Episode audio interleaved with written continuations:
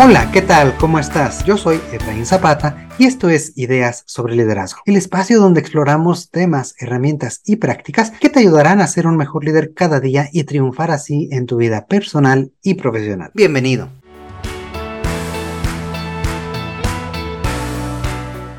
Hoy continuamos la conversación que la semana pasada iniciamos con Malu Biurques sobre equidad, inclusión y liderazgo. Bienvenida de nuevo, Malu, ¿cómo estás? Mm, bien, gracias, Efraín. Muy feliz de estar de nuevo con usted. Qué bueno, pues nosotros también estamos muy contentos de que estés aquí con nosotros. Y bueno, la semana pasada creo que dejamos la conversación en un punto álgido. Estábamos platicando incluso ya de lenguaje inclusivo, de cómo eh, empezar a ver cómo incorporar a personas en diferentes ejes, que la inclusión pues no solamente se trata de, de raza, de género, sino hay muchos, muchos otros ejes. Y pues el día de hoy me gustaría justamente retomar esta, esta conversación y pues también seguir explorando algunos temas, sobre todo ya cómo esto se va viendo en las organizaciones. Y, para, para reiniciar este, este tema, me gustaría plantearte qué, qué actitudes y qué prácticas es importante identificar y transformar para lograr una cultura más inclusiva en, en los equipos y en las organizaciones? ¿Cuáles consideras que serían los principales? Mira, eh, yo considero cuando esto ha funcionado, cuando no nada más se haya quedado como una iniciativa bonita,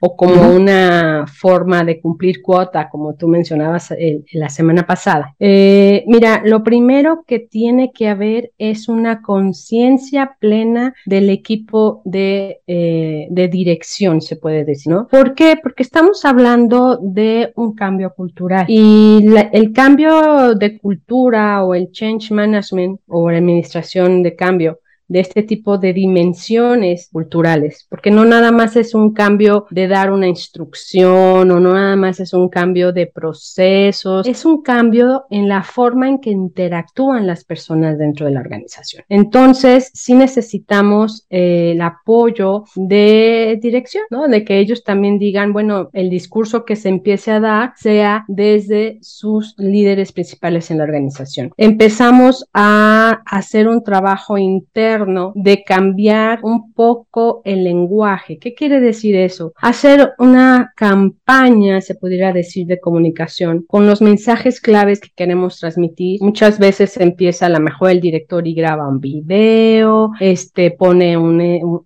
y, le, y hace esta invitación del por qué es importante incluir a la, a, y tener este cambio de cultura. Y al final el cambio de cultura es un cambio de chip, de mentalidad, ¿no? Y que tenga que ver con la forma en que interactúan. Entonces, cultura es como un pensamiento de cómo, cómo, cómo conversamos las personas en la organización y cómo actuamos. Entonces, a partir de ahí empieza a haber este cambio, esta comunicación interna muy importante y se hace una campaña, se empieza a hablar adentro, ¿sabes? No hacia afuera. Primero es adentro. A ver, vamos a ver. Y entonces se invita, se invita a los grupos. Oye, mira, vamos a hacer un grupo de personas con alguna discapacidad. A lo mejor ya la tenemos detectada o a lo mejor así fue contratada, etcétera. Oye, de la comunidad LGBT, ¿qué hacen? ¿Qué van a hacer? Entonces invitamos a que ellos también se den a conocer dentro de la organización. ¿Listo? Y que haya eventos donde platiquen, sesionen, eh, hagan sesiones de, de, platicar de qué son, de cómo esto, como lo otro, para que la comunidad de toda la organización conozca esa diferencia, se puede decir, ¿no? Esa diversidad que puede haber y lo rico que tiene.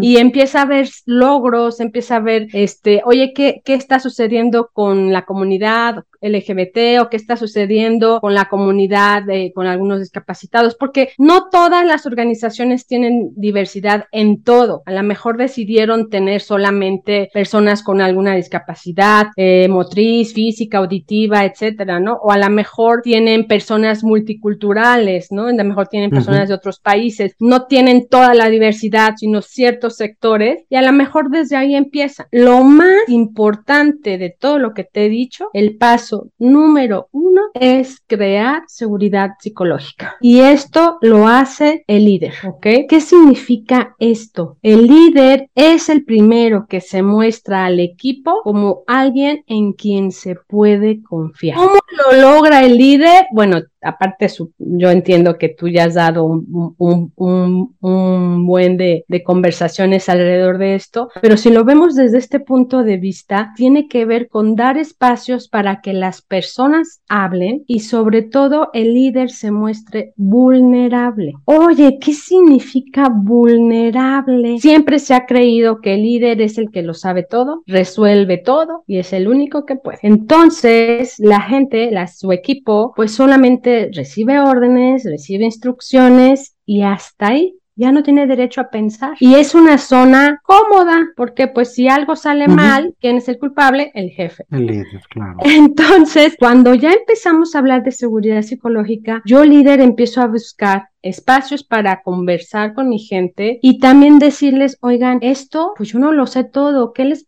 qué les parece si nos sentamos a buscar la mejor solución? Oigan, esto no lo sé, vamos a organizarnos. Oigan, ¿quién tiene una mejor idea? Vamos a ver. Entonces las personas encuentran la, ven la forma, se dan cuenta que están en un ambiente donde pueden hablar. También es importante que el líder conozca a su equipo y empiece a darse cuenta quién le puede empezar a dejar cosas, y a quién puede empezar a crecer. Entonces empieza a haber un clima cálido, que este es un tema que, las organizaciones han tenido que trabajar muchísimo, el famoso clima organizacional, ¿no? Y el nivel de estrés que hay en las organizaciones, que parece que es imposible, sí se puede lograr cuando tengo líderes comprometidos con este punto, donde realmente hacen a su equipo el corazón de sus funciones, no él, o sea, no él, no ella, sino su equipo es el corazón de las funciones. Entonces, cuando logramos este espacio de seguridad psicológica, logramos que esas diferencias salgan de los equipos, o sea,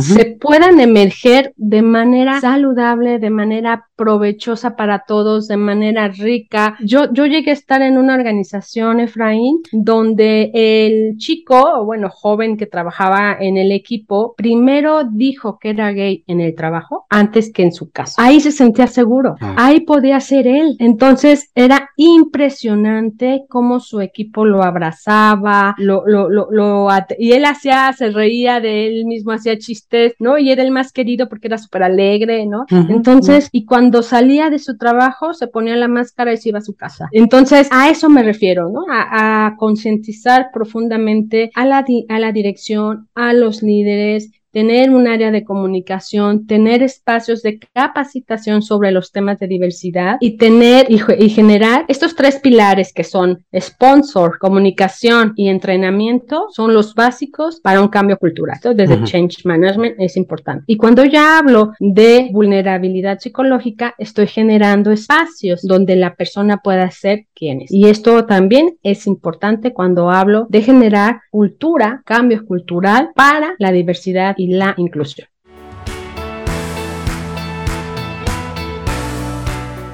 Fíjate cómo no nos pusimos de acuerdo y sin embargo hace justamente tres semanas salió en este espacio un, un, episodio de nuestro podcast titulado justamente así, Liderazgo, Vulnerabilidad y Confianza. Y ahí justamente estábamos explorando este tema de qué significa la seguridad psicológica, cómo la podemos fortalecer y sobre todo lo que tú dices, cómo podemos hacer para que nuestras, eh, nuestros equipos, las personas que conforman nuestra organización, sean quienes son en la, en la organización, se muestren como son y se sientan como porque en esa medida es que van a poder generar muchas mayores ideas, creatividad y aprovechar todo, todo ese potencial que pues es uno de los beneficios de contar con toda esta diversidad. Así que qué bueno que también tocas este, este punto por acá. Sí, estamos alineados, ¿no? porque en realidad es, es para mí uno de los conceptos importantes en la nueva, en el nuevo management de las organizaciones, ¿no? O sea, ese cambio tan impactante que hoy tiene, porque yo le digo a los líderes, a ninguno de nosotros nos pagan por hacer cosas, nos pagan por hablar, nos pagan por pensar. Entonces, hay que hablar con respeto, con, con, cuidado, porque la otra persona que nos está escuchando es persona, con todas sus, sus cargas, con todas sus emociones, con todas sus diferencias. Entonces, para mí, el concepto de vulnerabilidad, el concepto de seguridad psicológica, el concepto de la comunicación y el, y el cuidado hacia el otro sigue siendo prioritario y más en estos temas de diversidad e inclusión se vuelven básicos para poder lograr culturas de, de empresas, culturas, organizaciones que abracen este concepto.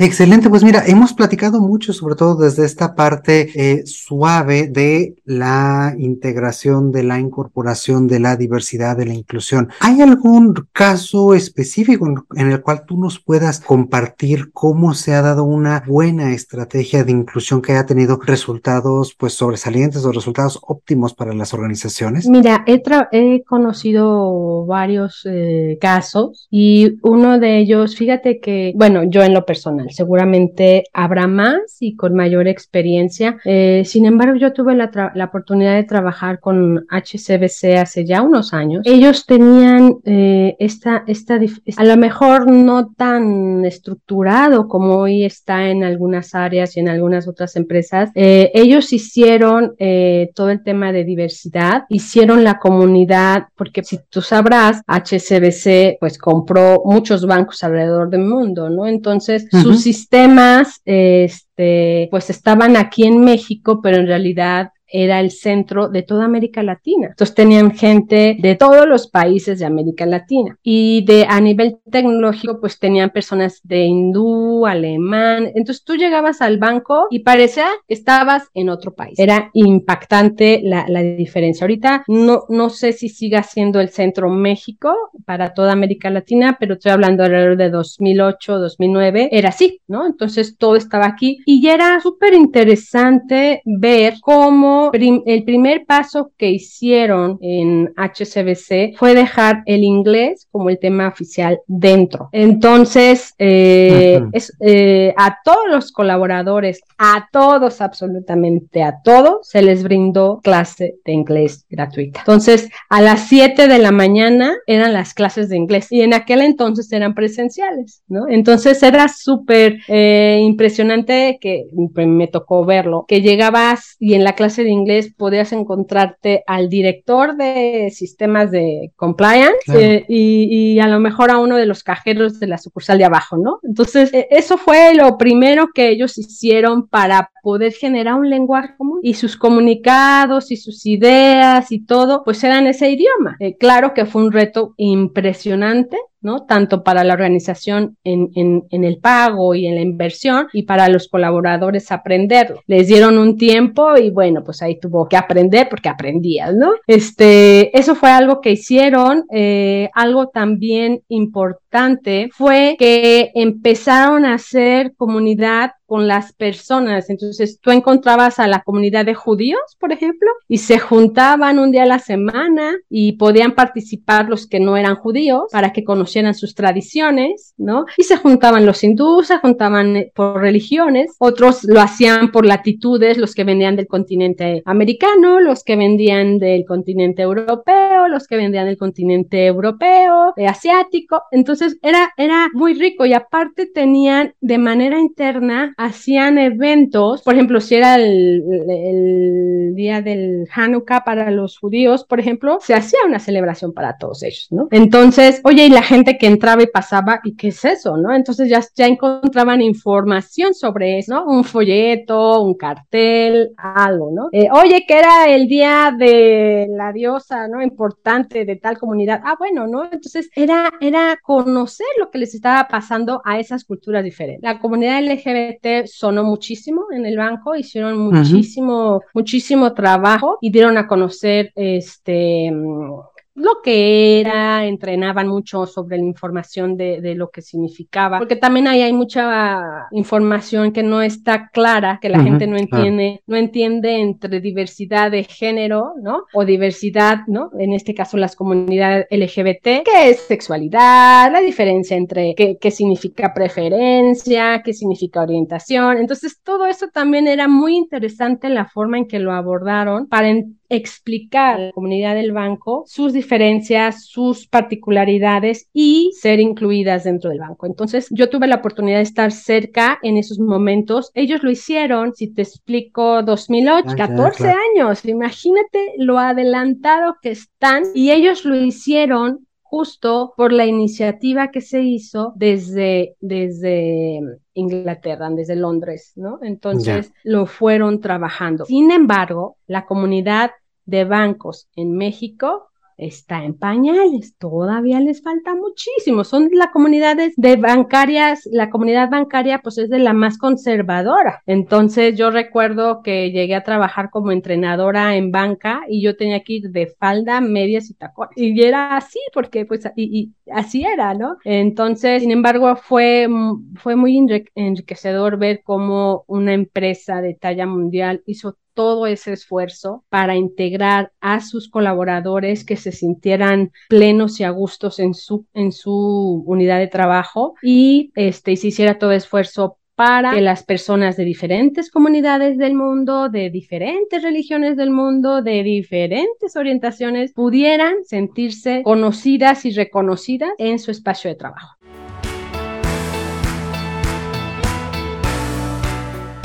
Y me quedo mucho con esta parte de depende, ¿no? De la organización, depende que, cuál es el tipo de personas que la estén conformando para saber qué tenemos que hacer, cómo las podemos escuchar y sobre todo algo que tú decías al final del episodio pasado, ¿no? ¿Cómo nos aseguramos de estarlas respetando en la medida en que ellas esperan, ¿no? Y es allí donde como organizaciones, como líderes, podemos estar escuchando a los demás y en la medida en que los escuchemos podemos atenderlos mejor, con mayor empatía, con mayor acercamiento y sobre todo generando este, este sentido de seguridad psicológica, ¿no? Que ya hemos platicado también a lo largo de este, de este episodio. ¿Hay alguna otra recomendación que le des a los líderes para justamente llevar a cabo esta cultura? Sí, mira, eh, lo primero que me gustaría trabajar o, o recomendarles es que un día, así nada más de experimento, hagan un alto, ya sea en su oficina, en una cena familiar, en un parque, ¿no? Y observen a las personas pasar. Se van a dar cuenta que no hay ninguna igual, ninguna igual. Y desde ahí, en su organización, en sus equipos de trabajo, pasa exactamente exactamente lo mismo, ¿no? O nadie es igual a nadie. Y cuando hablamos de diversidad e inclusión, a lo mejor no,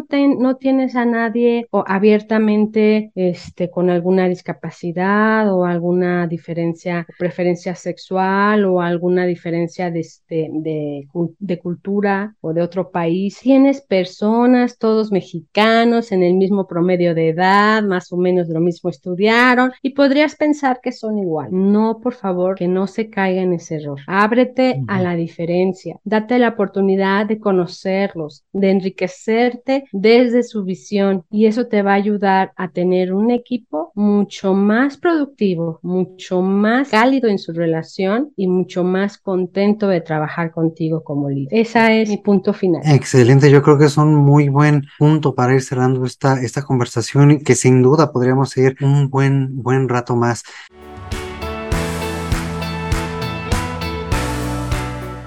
Y nada más, antes de irnos, eh, ustedes saben amigos que me gusta preguntarles a todos nuestros invitados una última pregunta. Y esta es, si pudieras, Malu, regresar tal vez 10 o 15 años en el tiempo y darte a ti misma un consejo sobre liderazgo, ¿cuál sería este? He aprendido a lo largo de mi liderazgo y lo único que me diré, diría a mí mismo, a mí misma, quéjate menos y agradece más. Quéjate menos y agradece más. Me encanta, muy, muy contundente y muy claro como muchos de los conceptos que nos has compartido el día de hoy creo que sin duda un gran consejo que nos lleva pues a eso, a ver lo que sí tenemos y cómo tiene valor y cómo podemos eh, pues actuar con ello, ¿no? Aprovechándolo en vez de ver todo lo que no hay. Y justo cuando hablamos de diferencias, en lugar de quejarte por la diferencia que no entiendes, que no conoces, que a lo mejor no comprendes, agradecela, aprovechala. Excelente, Malu. Pues muchísimas, muchísimas gracias una vez más por aceptar esta invitación y compartir parte de esta gran experiencia experiencia con todos nosotros. Para mí, tú lo sabes, ha sido un honor y como siempre un gusto charlar contigo el día de hoy. Muchas gracias, Efraín. Un abrazo muy grande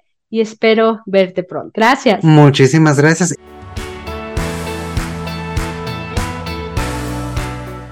Y también muchísimas gracias a ti que nos escuchas como cada semana. Recuerda que puedes enviarnos todos tus comentarios y preguntas al correo hola arroba sobre liderazgo.com. También aprovecho para pedirte que compartas con tus amigos, familiares y colegas tu episodio favorito hasta el momento. Ayúdanos a seguir creciendo y llegar a cada vez más líderes como tú. Como siempre te mando un fuerte, fuerte abrazo. Yo soy Efraín Zapata y te espero a la próxima con nuevas ideas sobre liderazgo.